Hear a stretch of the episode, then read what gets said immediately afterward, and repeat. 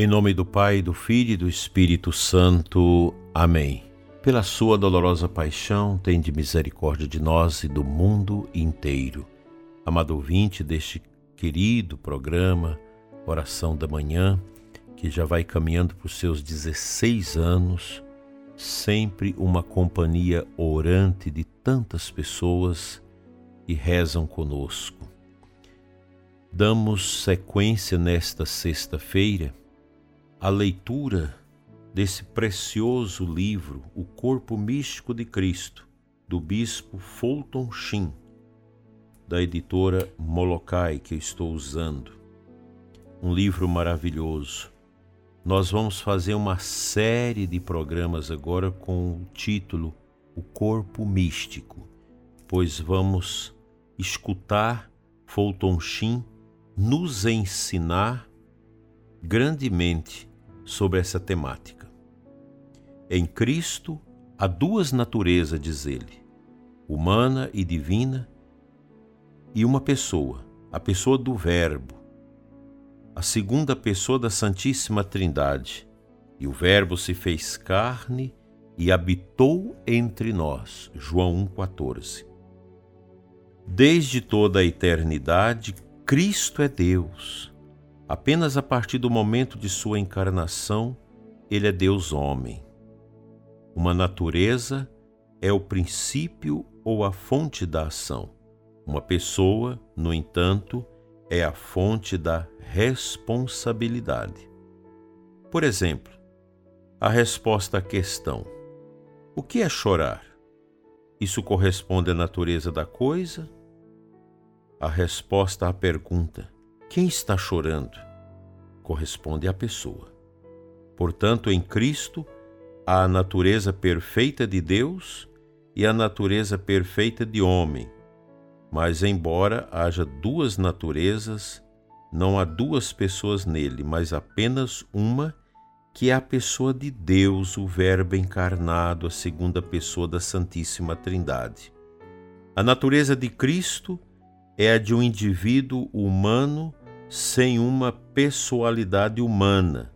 Nele, a pessoa divina do Verbo executa a função de personalidade humana e faz infinitamente mais, já que contém uma pessoa divina.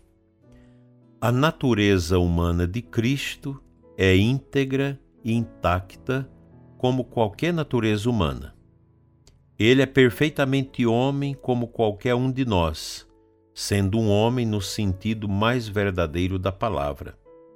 Embora a natureza humana em Cristo seja algo novo, já que ele a assumiu apenas em união hipostática na encarnação, ainda assim, a personalidade da natureza humana não é algo novo, mas eterno. Era este o sentido do que respondeu nosso Senhor aos judeus a respeito da morte de Abraão e a comparação à idade do Senhor. Em verdade, em verdade vos digo: antes que Abraão fosse, eu sou. Segue-se que a natureza humana de Cristo era uma espécie de instrumento de sua pessoa divina. Não era um instrumento separado de sua pessoa, como um lápis, não faz parte de minha mão, mas unido com a minha mão, está unida ao meu cérebro. Santo Tomás encontrou uma expressão muito feliz para esta união, chamando a natureza humana de instrumento conjunto da divindade. A mão de Michelangelo, que pintou o juízo final, era o instrumento conjunto de seu cérebro. Para aplicar isto a Cristo, porque a divindade está unida à humanidade em uma pessoa, e ainda mais intimamente do que o cérebro e a mão estão unidos em um organismo. A humanidade é a mão da divindade e executa as obras de Deus. Assim, como a mão humana executa as obras do gênio humano, graças à união hipostática, a natureza humana foi elevada a tal ponto que se tornou capaz de participar de toda a obra da redenção e da santificação. A natureza humana adquiriu com o corpo e a alma de Cristo, através de sua união com a segunda pessoa da Santíssima Trindade, uma capacidade inigualável para ser o instrumento nas mãos de Deus de toda maravilha espiritual. Assim, sua vida, morte, ressurreição e ascensão são os instrumentos da divindade para nossa santificação, nossa vida, nossa ressurreição, nossa ascensão. São dizeres bastante lógicos, encadeados dentro de uma reflexão bonita, às vezes difícil de entender, mas o que Fulton Sheen quer nos mostrar é que Deus usou a nossa carcaça humana. Ele assumiu a nossa humanidade elevando essa humanidade a uma dignidade e divindade. O homem Cristo é homem e Deus. A nossa fragilidade humana foi por ele assumida. No primeiro capítulo de João, do evangelista, nós temos aquela frase bonita no capítulo 1:14. Ele armou a sua tenda entre nós. E a tenda, depois São Paulo vai falar disso, é o nosso próprio corpo. Cristo, Deus, assumiu a nossa corporeidade humana. Ele é a pessoa divina que tem um corpo e tem um espírito, o espírito divino unido a este corpo, a essa matéria, que também é divinizada, é alcançada pelo grande mistério de nosso Senhor. Essa é a nossa fé, a fé da igreja. Talvez você que estuda, que faz faculdade, você vai encontrar muitos professores que não acreditam em Deus, que abomina a religião, que poderão dizer para você que isso tudo é besteira, que isso não tem nenhuma procedência, e vão também criticar a Sagrada Escritura, a Bíblia, as passagens bíblicas que norteiam esta compreensão. Na verdade, prezado ouvinte, estas pessoas não sabem discernir que a Sagrada Escritura é um livro de verdades religiosas, não de verdades científicas, pois a ciência ela possui um escopo próprio, uma metodologia própria, enquanto que a Sagrada Escritura ela é permeada por estas inserções quenóticas, essas descidas de Deus em Cristo na nossa condição precária e humana. Sigamos na fé. Tenhamos consciência que Cristo não é um fantasma, Cristo não é apenas um espírito, mas é Deus que vem em espírito assumir nossa condição precária e humana para nos elevar da nossa condição passageira e miserável a essa condição de filiação a Deus e de salvação eterna. Creia, prezado ouvinte, nós estamos neste mundo temporariamente e nossa vida aqui não pode resumir-se numa busca desenfreada pelas situações humanas, pelo poder, pela, pelo prazer e pelo ter.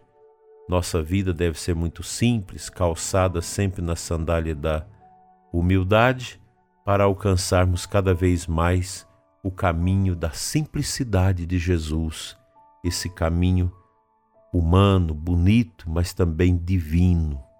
Cristo divinizado nesse seu corpo profundamente humano, cristalizou em nós a certeza da fé, acrisolada pelo mistério da ressurreição do seu corpo unido ao seu espírito.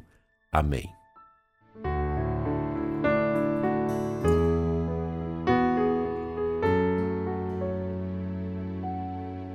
A antífona de aclamação ao Santo Evangelho da missa desta sexta-feira nos traz o versículo 16 do capítulo 7 de Lucas. Um grande profeta surgiu entre nós e Deus visitou o seu povo. Essa palavra é muito forte e creio que ela pode ser muito bem aplicada para mim e para você nesta sexta-feira. Deus que abre os caminhos e nos visita. As visitas de Deus. Lá no Antigo Testamento nós temos Abraão, que é visitado por aqueles três anjos que anunciam a gravidez de Sara, que já estava numa condição de velhice avançada, contrariando toda a lógica humana. Cristo visita Nossa Senhora e cria também uma situação nova que contraria a lógica humana, pois Maria, virgem, concebe sem relação com nenhum outro homem. São as visitas poderosas de Deus e podemos lembrar da visita de Cristo ressuscitado a Saulo, que depois de curado, de alcançado pela graça de Deus, assume o nome de Saulo, de Tarso.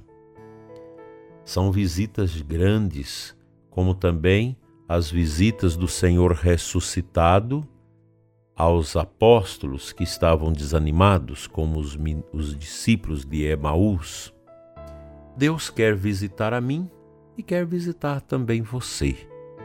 E a gente acolhe essas visitas, essas vindas de Deus em nós através da oração, da adoração, de uma comunhão, desse sentir-se tocado pelo poder curativo de Deus, que nos salva, que nos renova, que nos transforma. É preciso deixar que Cristo nos visite na sua profunda dimensão, tocando a nossa realidade humana, nos curando de tudo aquilo que nos afasta do mistério de Deus. Aceitemos as visitas de Jesus em nós, como ele quis visitar a humanidade inteira através da encarnação do Verbo.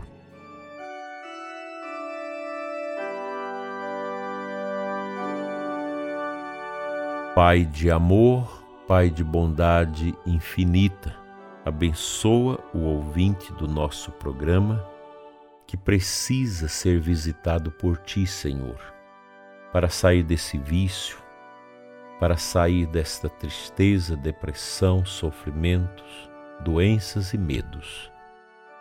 Olha, Senhor, para a vida do ouvinte que reza comigo nesta manhã e salva sua vida, sua alma, com o dom da cura do câncer, do sofrimento, da depressão e de tudo que está afastando o nosso ouvinte, Senhor, da frequência à Santa Missa, da frequência à oração e da prática frequente do amor. Assim seja. Amém.